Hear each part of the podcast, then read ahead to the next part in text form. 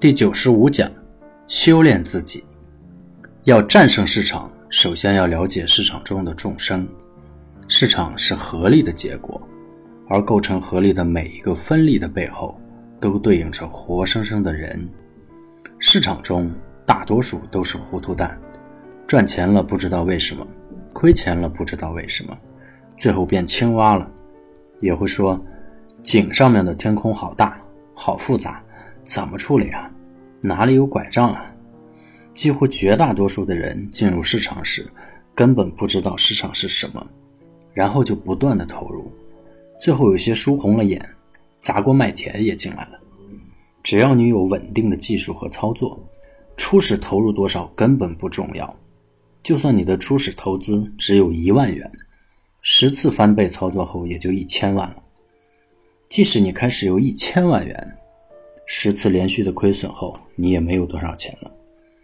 问题不是投入多少，而是技术与操作。所有把市场当做赌场的人，最终的命运都只能是悲惨的。市场上真正的成功都是以十年为单位的。无论你开始有多少钱，十年都足以让你上一个足够大的台阶。一笔零成本、零投入的钱。会让你在市场中无比轻松。